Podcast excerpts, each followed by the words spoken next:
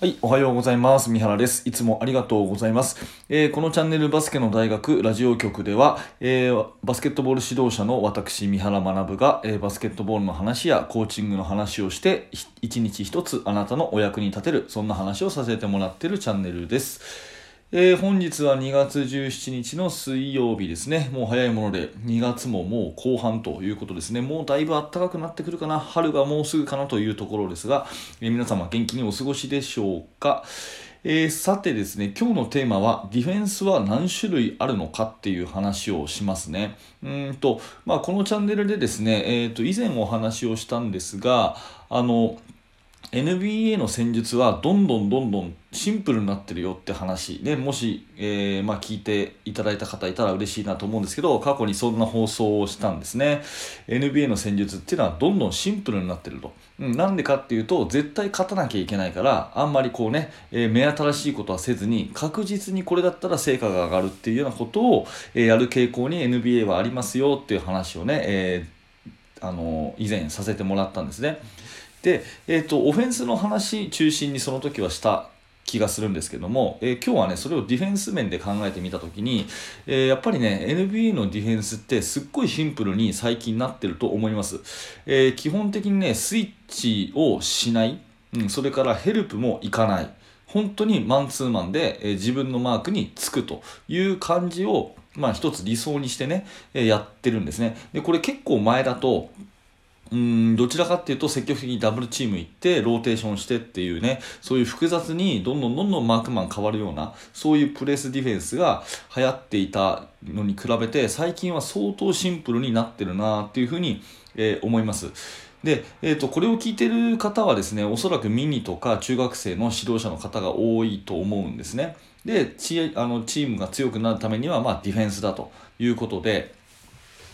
チームを強化されてる方多いと思うんですけどやっぱりプレスディフェンスをしてね、相手をコテンパンにやっつけるみたいなことって一つイメージとして持ってる指導者の方多くないですか？うんあのまあ多くないですかっていうのはそれ悪いっていうんじゃなくて多分多いんじゃないかなと私は思うんですね。でここで、えー一つディフェンスは何種類世の中に存在するかっていうのを考えてみたいんですけどこれ結構ね、えーたくさんのものがあると思っていて、まあ、結論から言うと私の結論から言うとコーチの数だけあると思ってます。もう無数にあると思ってます。でちょっと分解して、えー話をしていますね。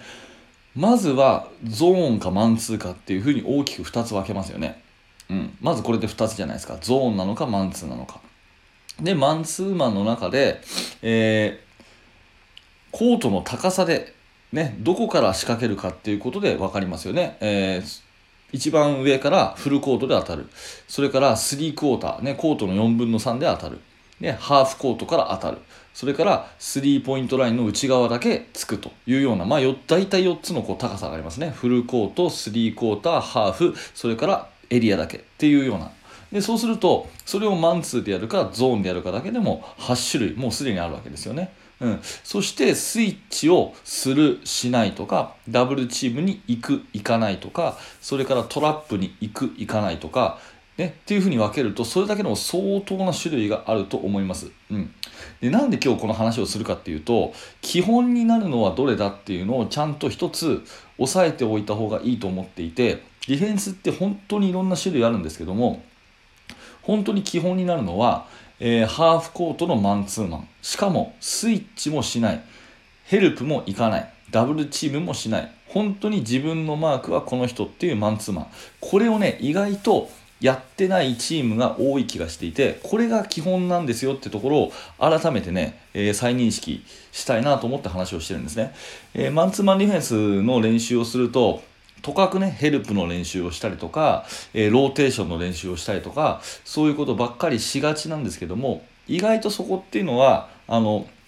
チーム力の強化に結構つながらなかったりするんですね。確かにカバーとかは必要だしローテーションも必要なんだけど NBA がそうであるようにどんどんどんどん試合のレベルが上がれば上がるほどそういう複雑なローテーションとかっていうのは通用しなくなるんですね。オフェンスの方が有利になっちゃう。そうではなくて自分のマークマンにしっかり1対1で守りきるっていうような力を基本つけていかないとやっぱりチーム力っていうのは強くなっていかないんですね。なので、えーハーフのマンツーマンでしかもスイッチも、えーダブルチームもトラップもしない。本当にマークマンにしっかりついていくとカバーもないというような状況のマンツーマンディフェンスをしっかりやった方がまずはいいと思います。でね、えー、ここから話の後半なんですけども、そのディフェンスの種類は何種類あるかね、コーチの数ほどありますよって話をしましたが、そのコーチの数だけ、星の数だけあるディフェンスの練習っていうのは、全部練習することって不可能じゃないですか。だけど、そのハーフのマンツーマンでカバーなし、スイッチなし、自分のマークだけっていうことを、まずはしっかりやると、結構これはね、えー、他のディフェンスにも応用が効くんですよ。まあ、極端な話ね、試合中に、えー、ちょっと後半はね、うんえー、ディフェンス、ここでスイッチしてみようとか、っていうようなことを言うだけで結構できたりします。うん、ただこれ逆は絶対ありえないんですよ。逆は絶対ありえなくて要するにいろんな組織的なディフェンスをやることで1対1が伸びるっていうことはまずなくて1対1をちゃんと伸ばしておくと、うん、組織的なディフェンスっていうのも結構簡単にできるんじゃないかなっていうふうに私は思います。なので、えー、話をまとめますとまずはねいろんなローテーションとか、え、トラップの仕方とかそういう組織的なね1個のボールをチーム全体で守るっていうやり方はもちろんいっぱいあるんだけれども本当にたくさんあるんだけれども基本的には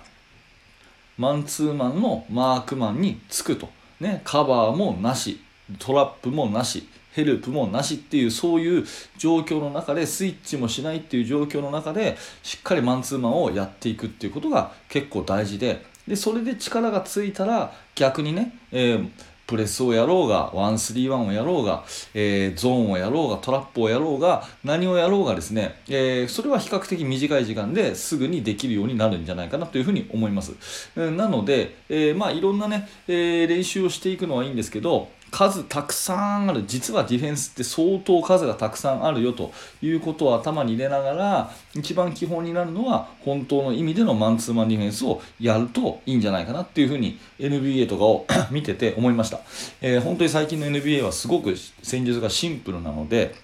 ねえー、ディフェンスを見てみるとですね本当にカバーを極力活かせないようなそういう、まあ、あのローテーションを極力させないようなですねそういうような、えー、システムが流行っていると、まあ、それはやっぱ基本に立ち戻ってやっているというところなので、えー、何らかヒントになるかなと思って今日はお話をさせてもらいました、えー、今日のね、えテーマはディフェンスの種類は何種類あるのかと、うん、答えは無数にあるけどとりあえず、えマークマンを変えない本当の意味でのマンツーマンをやると力がつきますよと。いうお話です。はい、ありがとうございました。えーと、このチャンネルではですね、こういったバスケットボールの技術の話もそうだし、あとコーチングの話、まあ、昨日なんかはね、その保護者との関係の作り方とか、そんな話をしましたしね、えー、やる気にさせる方法とかね、まあ、そんなことをですね、私の中で考えていることを、えー、皆さんにシェアをして、皆さんのお役に立てたらなと思って、えー、1日1個、こんな感じで話をしております。基本、え朝7時にですね、アップをしていますので、はい、えー、もし今日の放送が役に立ったということであれば、ぜひね、フォローしていただいて、明日も聞いていただけると嬉しいです。えー、お知らせとしてはですね、あのバスケットボールの指導者向けに無料のメルマガ講座というものをやっています。えー、こちら、え、登録していただきますと、私の方からですね、えあのチーム作りに関する、えメールをお届けするそんなサービスになっていますし登録していただいた方はね現在であれば、えー、無料の特典教材もプレゼントしてますのでもしよかったらね、えー、この放送の説明欄のところにリンクがありますので、えー、ぜひそちらの方を覗いてみてください。はい、えー、最後までご視聴ありがとうございました。三原学でした。それではまた。